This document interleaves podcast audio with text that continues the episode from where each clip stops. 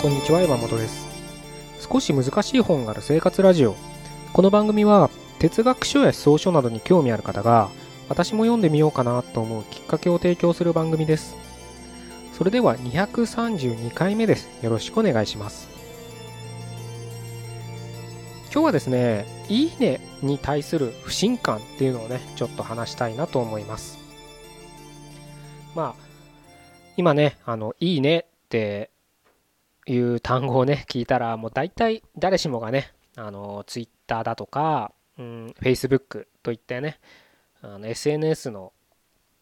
ことを、えー、イメージできたかと思うんですけどまさに、えー、今日お伝えしたいのはその「いいね」に関してなんですね。でまあ僕もほぼやってないとはいえ一応アカウントは持ってるんですね。うん。ちょっと Facebook はもうログイン ID パスワードとかちょっと全然覚えてないんで、え、どうやってログインするのかも忘れちゃいましたけど、まあ Twitter は定期的、定期的、月に1、2回は、あのね、何、コメントをつぶや、ツイートしてたりするので、あの、まあ見ることはできるのでね。まああと Twitter はあれですよね。あの、アカウント持ってなくても、あの、検索すると、その誰かがね、あの、つぶやいたのが、あの、見れますので、まあそういうのでね、ちょっと気になることがあって検索すると出てきたりするのでそういったので見たりするんですけれどまあなのでほとんどの人はねあの、まあ、僕よりはあのスマホとかで、え、そういったサイトにアクセスする機会インスタとかもいいねってあるんですかねちょっとわかんないですけど、うん、接する機会があるのかなと思うんですけどまあ僕も、うん、人よりは多分ねあのあんまり見る機会はないけど、まあ、いったね、媒体に触れる機会は多少なりともあるので、まあ、見たりもするんですけれど、その時にね、僕いつもすごく違和感があることがあって、その違和感がね、そのいいねなんですよね。で、それは、何だろうな、あの自分がね、気に入った記事とかね、コメントに対して、よかったらいいねっていうのをタップすると思うんですけれど、まあ、それの行動に対してなんか疑問というかね不信感があるんじゃなくて僕その「いいね」って言葉自体にすごくね疑問があるんですよ。疑問というかちょっとなんか気持ち悪いというかムズムズしちゃうんですね。というのもねあの SNS のサイトあのニュースが流れてたりするじゃないですか。でそのニュースで例えば不法とか災害とかね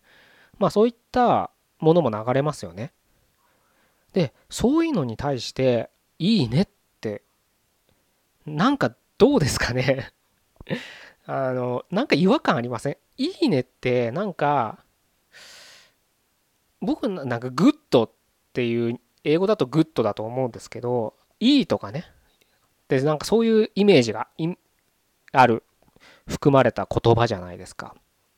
だ良いことみたいなことに対する言葉だと僕は思ってるんですね。僕はそういうふうに感じてその言葉をいいねっていうのを受け止めてるんですけどことその不幸とかね、うん、災害とかのニュースに「いいね」ってなんかそれをなんか「いいね good だね」っていう意味に僕は感じてしまうんですよ。もちろんねあのなんだろうな例えば災害とかだったらその SNS によってねそのあの何でしたっけ？拡散してねあの安否情報を確認したりとかなかなかねあの災害ネットワークがね普通な時に SNS によって命が助かったりしたみたいなニュースもあるのでそれを否定してるわけじゃないんですけれどなんかその「いいね」っていう言葉が非常にねなんか僕の中で違和感なんですよね。まあ僕この話についてはちょっと誰とも共有したことがないので今聞いてくださってるあなたがねどう感じてるのかちょっとわからないんですけれど僕個人の中ではそういったニュースに対していいねっていうのがすごくね違和感があってなんかみんなどういうふうにどういう感覚でそのいいねって押してるのかなっていうのがねちょっと知りたいとこであるんですよね。まあそんなの考えないで、まああれって結構なんだろうな、その数が増えてたら、ね、100とか1000とか1万とか10万とかなるわけですよね。規模によっては。だからそれによってなんか関心度の高さみたいな指標になったりするので人の目に多く触れてっていうねうんことにつながるかと思うので別にうん全部が全部ね悪いわけではないとは思うんですけれどただ何度も言うようにその「いいね」っていう言葉が持つ五感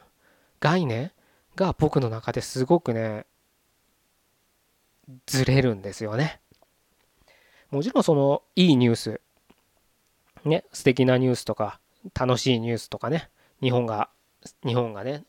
だけじゃなくて世界でもねあの喜ばしいニュースっていうのがいっぱいあるのでそれに対してあそれはいいねっていうのでなんだろうなそういった共感でねタップするのは全然わかるんですけど不幸なニュースに対していいねっていうのがねなんかすごく違和感があるんですよね僕の中で。それを勝手にその自分の中で置き換えてるのかもしれないんですよ。確かにバットって良くないねとかねいうのがあるのもそれはそれで不自然な気もするのでわかるんですよ。あのそういったね決していいとは思ってないけどとりあえず関心のね度合いとしてそのボタンをタップしてるって人がいるのはわかるんですけれどなんかね僕の中でそこがうまくね変換できないなっていうふうのがいま、うん、だに拭えない問題 問題というかね拭えないその世間一般とのね僕の相違ずれなのかななんていうふうに思ってるんですよね。どうなんですかね？あのまあ今は僕は今勝手にね予想してあの多分置き換えて自分の中で置き換えて、うん、決していいニュースじゃないけれど関心のね高さとしてタップしてるんじゃないかっていうのをね、えー、人が多いのかなって予想はしますけどね。実際どうなんだろうっていうのがちょっと今度は読書会でもねなんか会った人に聞いてみたいなとは思うんですけどね。ただねやっぱり言葉って僕はすごく大事に扱うようにはしてるんですよ。なるべくね。なんか難しい時もありますけれど、うん、言葉をねやっぱり非常に大切に扱うべきものだと思ってるのですごく大事な道具として僕はあの言葉をね扱いたいなっていうふうに生きてますのでその意味でねどうしても今のね SNS のその「いいね」っていうものに対して非常にその何度も言うようにそれはいいねじゃないんじゃないかっていうのがあってそこがすごくね見るたびにねなんか気持ち悪い何とも言えないモヤモヤ感が募るんですよね。だからそういうのね僕は大事にしてるしこれを聞いてくださってるあなたにも大事にしてほしいなと思うんです。みんながやってるからとかみんながそう言ってるからっていうことで何か流されてねよくわかんないで受け入れてしまうと結局自分のが決断したっていう意識が持てないはずなんですよね。なんとなく生きてしまうってことにつながると思うんですよ。ほんとそういう小さなこ,、ね、ことなのかもしれないけどそれがねそういった小さなものの積み重ねがあの決断であり自分の人生を生きるってことだと僕は考えてるので是非ねあなたもあのいろんなね普段当たり前だと思ってることに少しね注意を向ければ疑問だらけだと思うんですよ。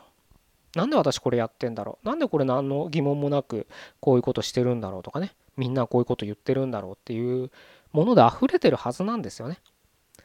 でそれに反対するも賛成するもそれはそれでどっちでもいいんですよ。ただそこにまずは疑問を持たないと賛成も反対もできないと思ってるんです。なのでね、是非ね、